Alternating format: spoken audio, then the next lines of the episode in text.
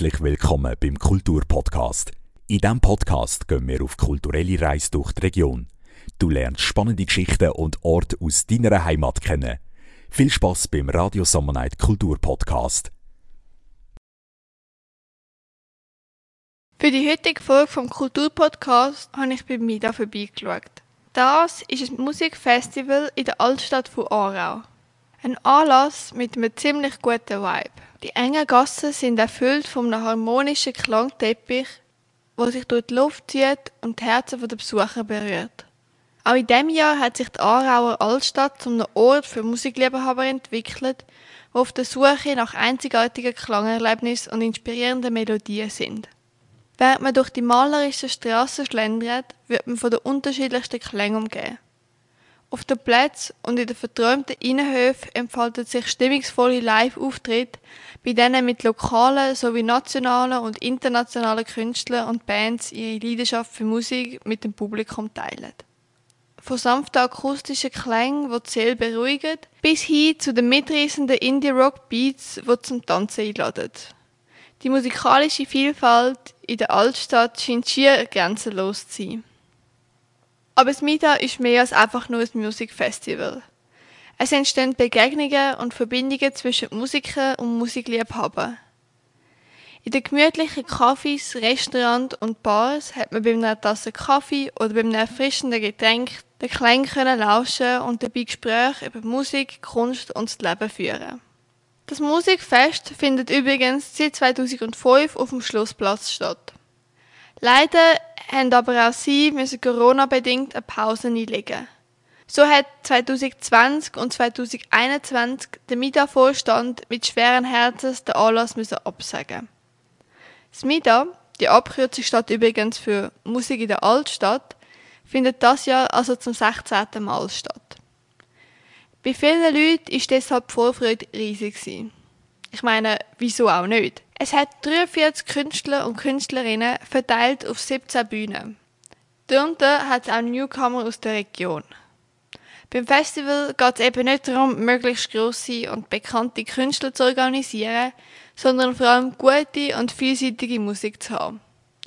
Das liegt mit unter anderem auch daran, dass MIDA heute so einen guten Ruf hat, dass sie auch ohne grosse Namen auskommen.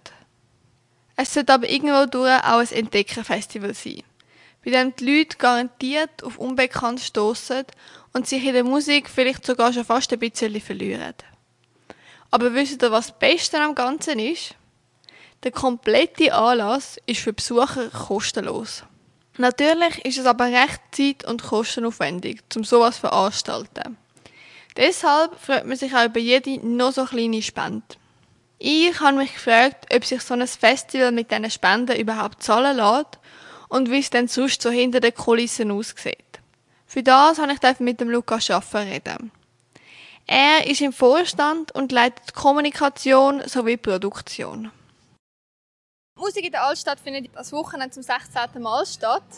Was hat sich dann über die Jahre verändert? Hey, einiges. Also, ich kenne die Musik in der Altstadt noch von meinen Teenagerjahren dann ist das, äh, sind das einfach kleine Konzerte in den, den einen oder anderen Beiz. Irgendwie. Hat es auch noch nicht so viel Restis gegeben Aarau wie jetzt. Und ja, ich glaube vor allem so über die letzten fünf, sechs Ausgaben, muss man sagen, weil ja Corona noch dazwischen war, was nicht stattgefunden hat, hat sich das äh, ziemlich so zu einem Kleinstadt Open Air Festival entwickelt. Mit sehr vielen Bands, einem sehr äh, ausgewählten und sorgfältig zusammengestellten Line-Up ja, wo auch eine ganz andere Masse von Leuten irgendwie begeistert, wo die Stadt irgendwie zwei Tage voll macht. Wie viele Besucher erwartet man denn das Jahr etwa? Kann man das so sagen? Also erwarten ist immer ein bisschen schwierig, weil wir, es ist ein Gratisfestival, wir haben keine Ticketreservationen äh, oder Käufe, wo wir das ein bisschen abschätzen könnten. Aber wenn das Wetter gut ist und äh, sonst eigentlich alle Konditionen stimmen und um den haben wir so 12.000 bis 15.000 Leute, die an diesen beiden Tagen zu Aarau sind. Wie sieht es dann mit der Sicherheit aus? Also, die Luisa ist ja sicher schon mal anwesend. Gibt es sonst noch etwas? Oder wie kann man dann die Sicherheit auf so einem Gelände gewährleisten? Ja, also die Luisa, genau wie du erwähnt hast, die ist anwesend. Die Luisa ist die Person, die man nachher fragt, wenn man irgendeine Art von Belästigung oder sonst eine unangenehme Situation erlebt hat, sich nicht wohlfühlt. Und da kann man eigentlich unser gesamtes Festivalpersonal und vor allem das Barpersonal mit der Frage, ist Luisa da?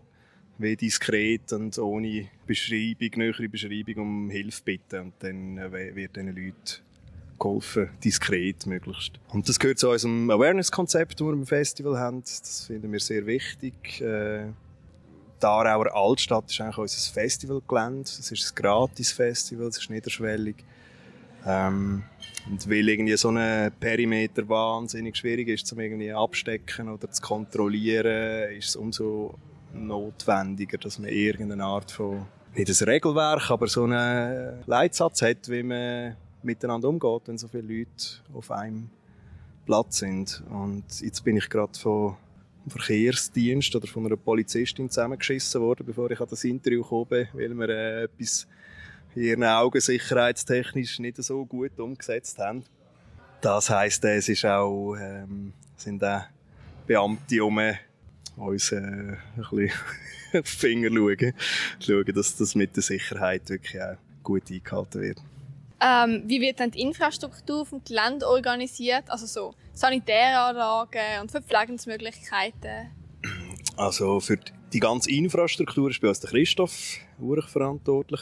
Er sorgt sicher mal dafür, dass eben diverse WCs äh, rumstehen, Wege an guten Ort, dass man die auch sieht und findet.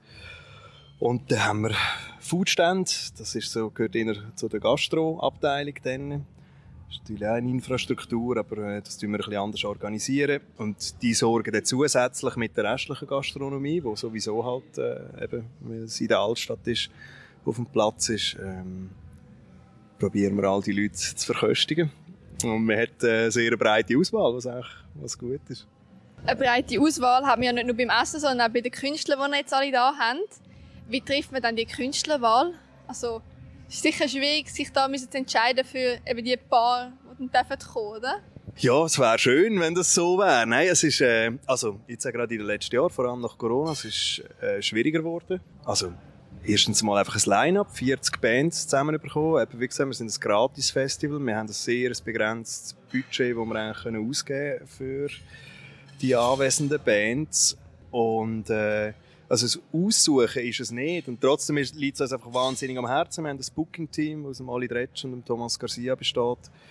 Und äh, dort haben wir einfach intern ein paar Punkte, wo wir sehr Wert darauf legen. Wir wollen einen grossen Anteil Schweizer Musik haben, weil wir uns auch ein bisschen als Förderfestival von jungen, unentdeckter oder noch nicht so bekannter, so muss man sagen, Schweizer Musik verstehen.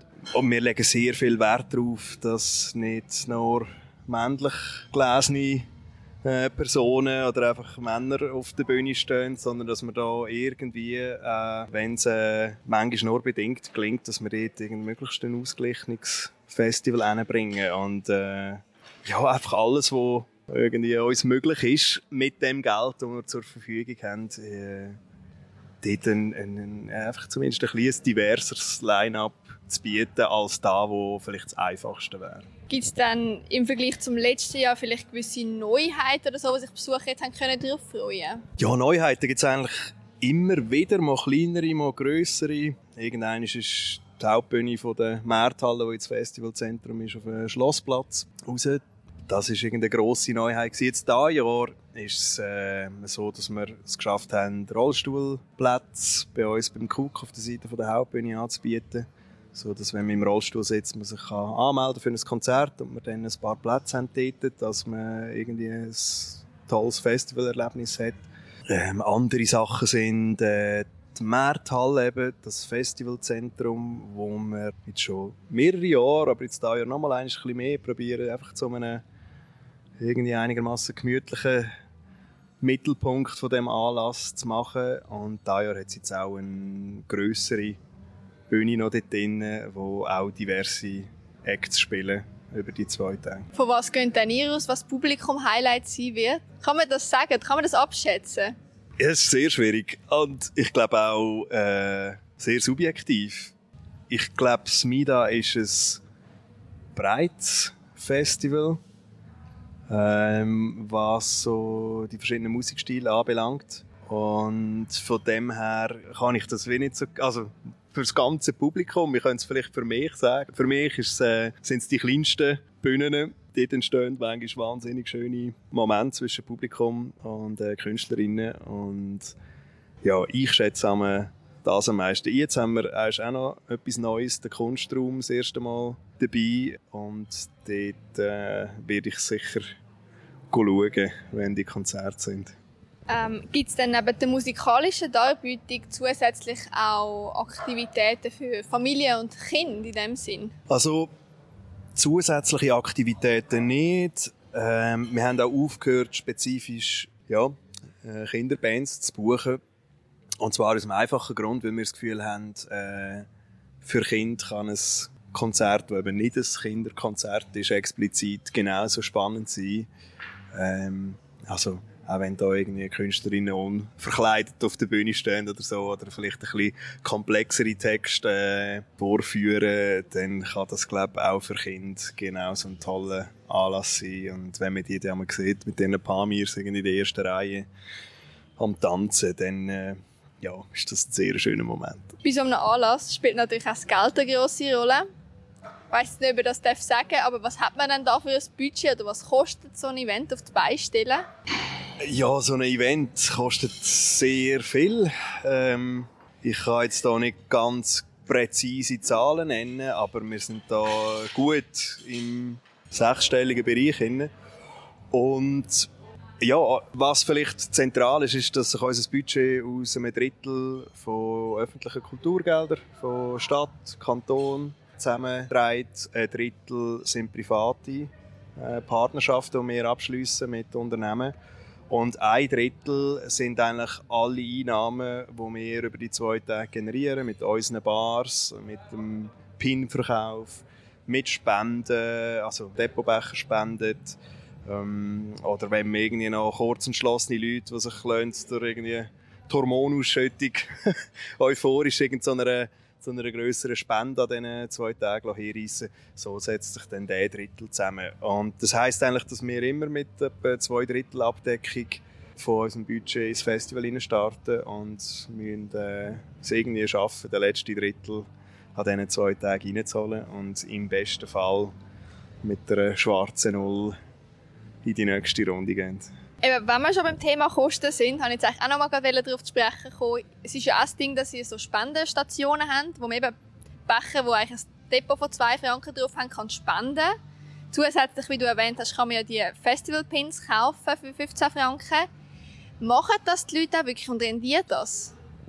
Ja, also rendieren für uns ist jeder 2 Franken und jede 15 Franken von den Pins ist am Schluss wirklich eminent wichtig. Von dem her eigentlich jeder Aufwand, den wir können betreiben können, dass das die Leute machen, ist wichtig und lohnt sich, ja. Und das andere ist aber, wir müssen das ja aktiv forcieren. Also wir müssen schauen, dass Leute präsent sind und unterwegs sind und den PIN auch anbieten. Äh, man kann an der Bar kaufen, wir können vorab bei diversen Lokalen Aarau schon haben.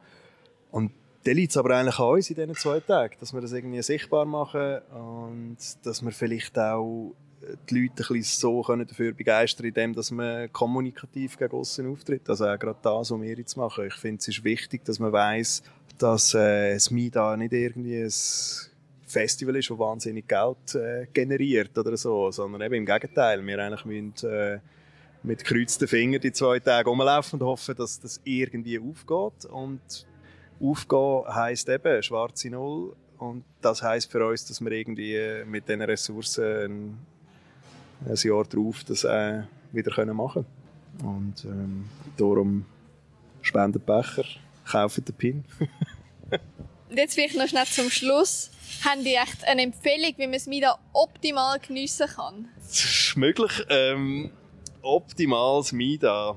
Also aus meiner Sicht wäre das, äh, glaube mit Morgen am Samstag irgendwie mal bis am Mittag schlafen, dann einen Kaffee in die Stadt trinken, vielleicht ein, zwei Nachmittagskonzerte hören, dann im besten Fall schnell in die Aare gumpen, abkühlen, äh, etwas anlegen und dann äh, in oben in den Start und geniessen. Natürlich bin ich auch durch die Straße gelaufen und habe versucht, mit den Leuten zu reden. Mich hat vor allem Wunder genommen, was sie denn als Mittag geführt hat und ob sie sich auf bestimmte Acts besonders fest gefreut haben. Gerne zu Aarau und wenn etwas los ist, können wir immer in die Stadt. Dann können wir einfach mal schauen. Musik und ein bisschen unter den Leuten sein. Ich, mit, ich kenne die Gruppen, die hier spielen, absolut nicht. Keine Ahnung, das sind alles für mich Namen, die ich noch nie gehört habe. Aber es ist spannend, mal etwas anderes zu hören. Wir haben spontan entschieden, einfach mal zu schauen.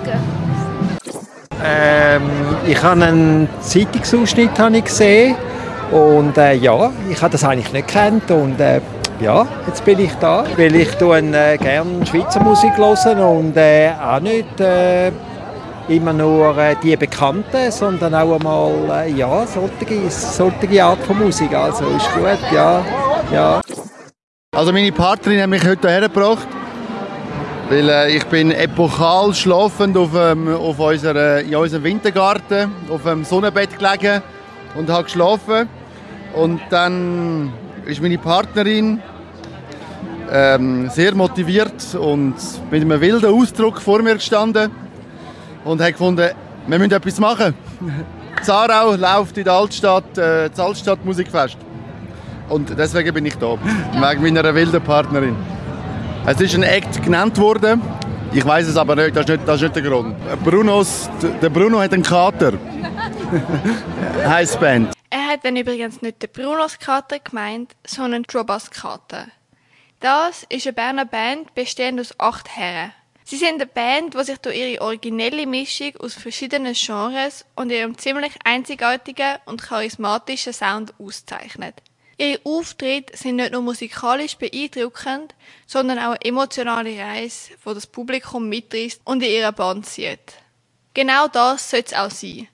Denn nachdem der Frontsänger und Gründer der Band von einer Reise durch Nord-, Mittel- und Südamerika zurückgekommen ist, hat er seine Ausdrücke mit der Musik verarbeiten. Ihm ist aufgefallen, dass viele Regionen ihre eigene charakteristische Musik haben. So hat er sich gefragt, wie denn seine Region, also Bern, tönen könnte. Das hat er, bzw. Trobas Karte, über die Jahre immer wieder als Inspiration oder auch als Wegweiser genutzt. Nachdem sie 2015 die Band gegründet haben, ist eigentlich zuerst mal der Plan gewesen, einfach mal ein bisschen Strassenmusik machen. Es hat dann aber nicht besonders lang gedauert, bis sie die ersten Anfragen bekommen haben, um an Festivals zu spielen.